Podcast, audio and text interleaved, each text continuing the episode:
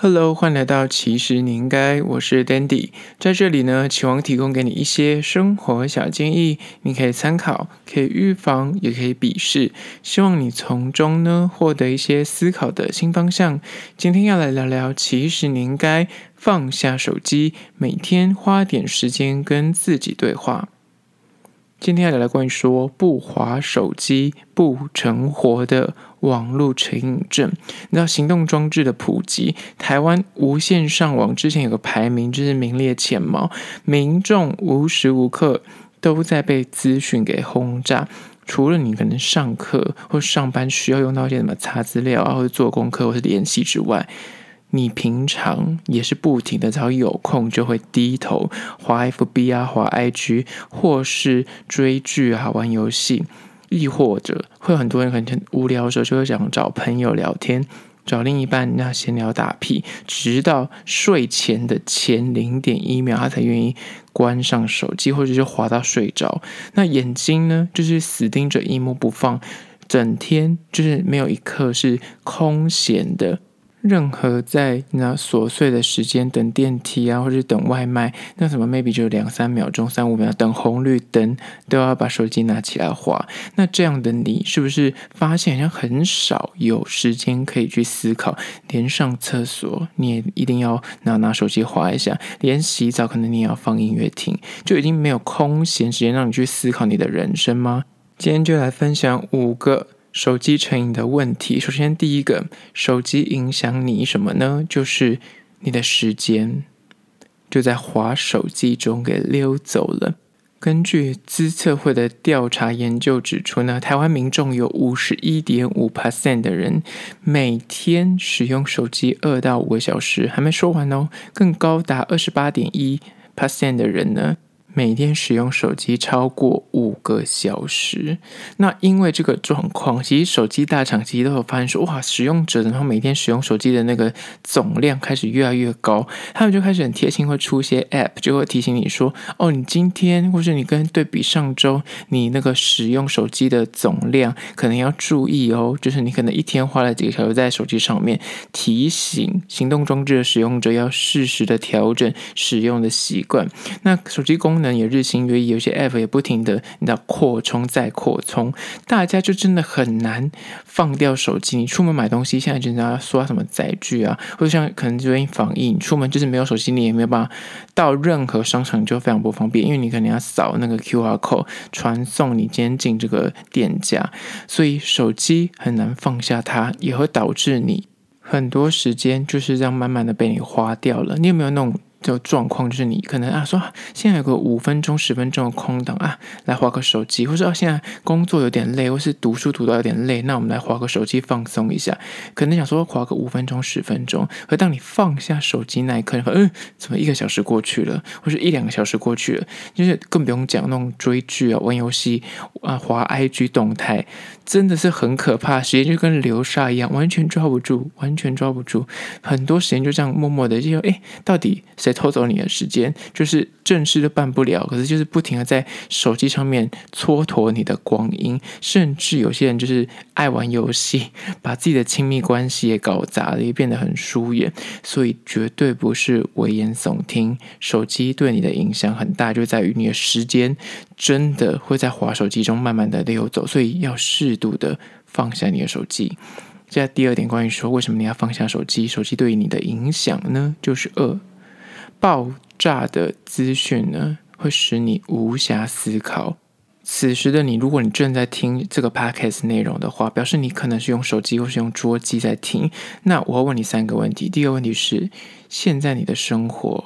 你满意吗？你对于你未来五年或十年的模样，你有去思考过吗？第二个问题，不管你现在是单身，或是失恋中，亦或是你正处于一个关系里面。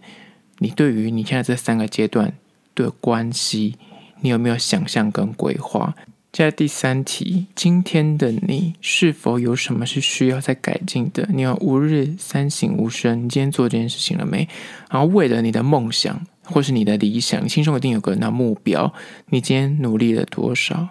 这三个问题，你有没有问过你自己？就在你听 Podcast 的此时，你想说，我不是想放个松，为什么要问我这么深奥的问题？那我就请问一下，如果你今天刚好此时你听到这个 Podcast，你有去思考过你这三个问题吗？真的是大家从眼睛睁开到睡前眼睛闭上，你真的很少有空档的时间去思考，就是你人生中这些比较重要的问题，因为有空。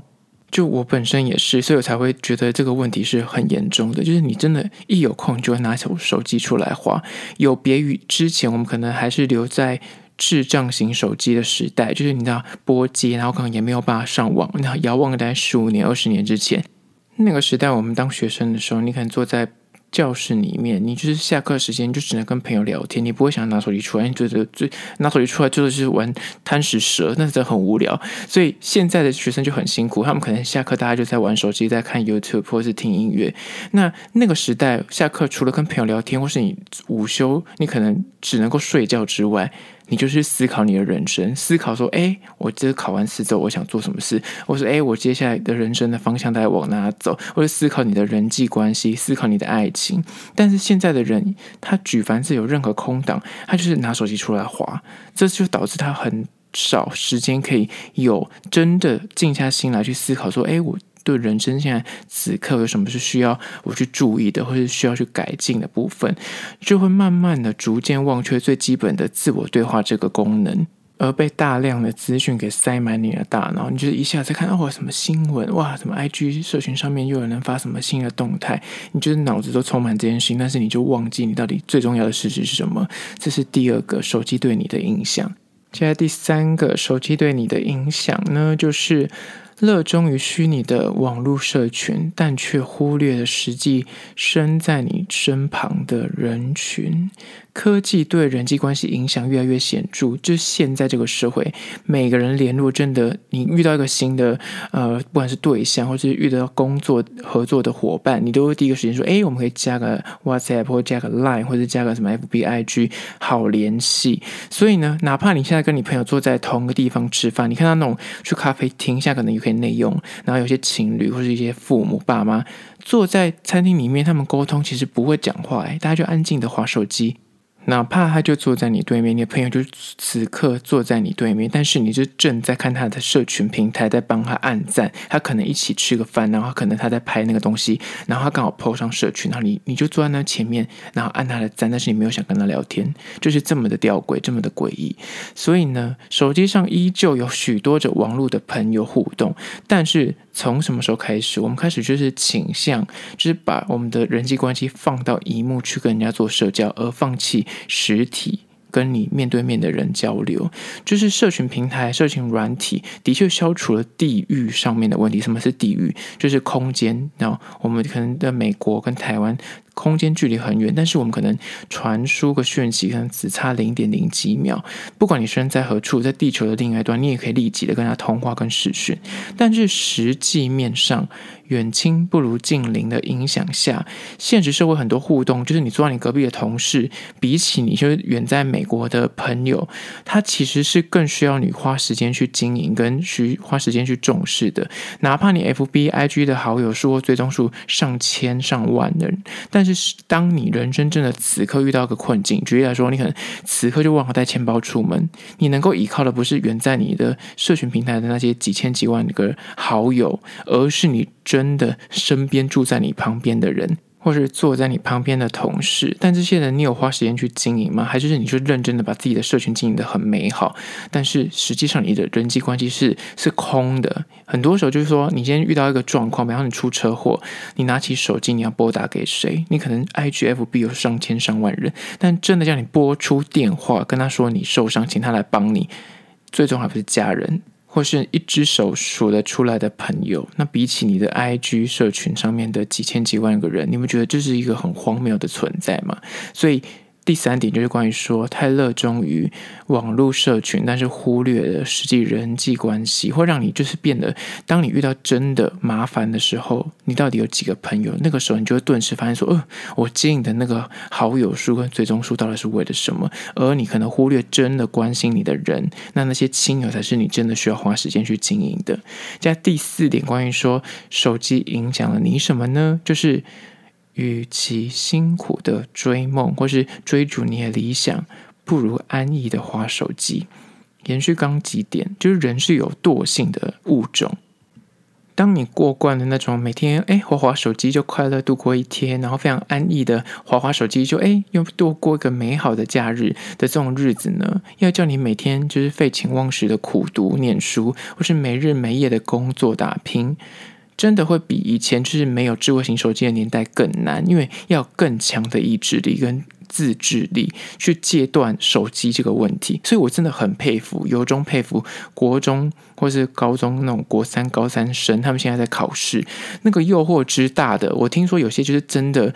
就是考前就是几个月，比方说三个月或半年，就是直接把手机停话，然后手机交付给父母，就是断联，直接断联，不用手机才能够专心在考试课业上面。因为我们那个年代有手机，你可能就还会玩那种无聊小游戏，或是跟。朋友什么简讯什么之类的，但现在那个手机网络这么的发达，你真的那个手机摆在那里跟看书，但选手机啊，谁要看书，对吧？那工作也是，当你工作中有一个闲暇空档，尤其之前可能是大家都 work from home，在家工作，那除了手机还有网络这个诱惑，你在家工作要专心致志的工作，真的也相对难度很高，还有床的诱惑，所以这些诱惑就会导致你。就是，与其认真打拼追梦，然后追逐你的理想，还是就躺在那里安逸的划手机，就这样爽爽度日。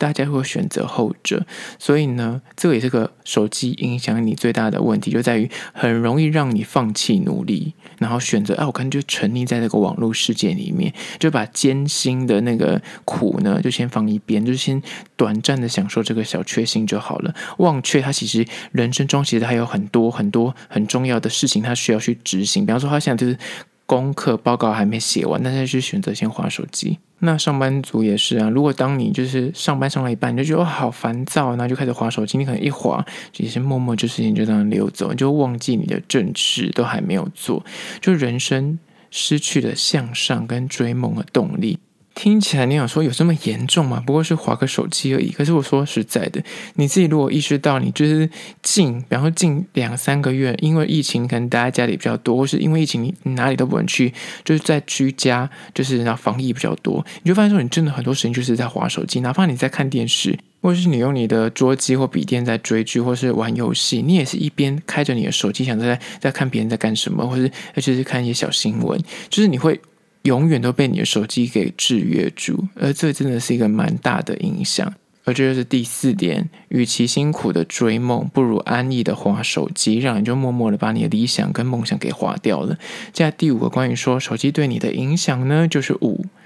低头族身体健康逐渐受到影响。讲到这里，你想说有那么夸张吗？在此就举一个小小的例子，你有没有在睡觉之前，然后说啊，就来滑个手机五五分钟、十分钟就好，来看一下新闻，或者看一下大家在干什么？开启你的手机到关上去之后，你发现哎，怎么天亮了？或者哎，怎么滑的？就是半夜三更，就是已经到三四点这样，就是这个状态呢？台大医院跟台湾大学最近就做了一个研究，手机蓝光。它会活化你全身的交感神经系统，让你的身体觉得说现在还是白天，所以就是一滑你反而精神越好。而且他的研究就指出哦，你睡前滑手机只要八分钟，就会让你晚睡一个小时。但问题是，你怎么可能只滑八分钟，对吧？所以呢，晚睡跟熬夜跟你的生理时钟失调，跟你会长烂痘，或是你的免疫力也下降，隔天精神就是非常的不好，都是有可能出自于因为你长期晚上就睡觉前要滑个手机，尤其在晚上可能大家都开小夜灯，或甚至就不开灯，然后在夜里。光源不足的地方，你用手机这样盯着看，然后那个蓝光长期的照射你的双眼，很容易造成你的双眼干涩、酸痛严重，还有可能会导致所谓的黄斑部病变等问题。那你就更不用讲，你长时间，如果你你用手机，有些人是那种就是那种要卧要躺，然后就是或趴着看。这些姿势就会导致你就会什么乌龟脖，或是你的脸部就很容易长皱纹，或者那种三八纹，然后下垂老化，这真的是不可不慎。这是第五点，关于手机真的会影响人的健康。我本身也是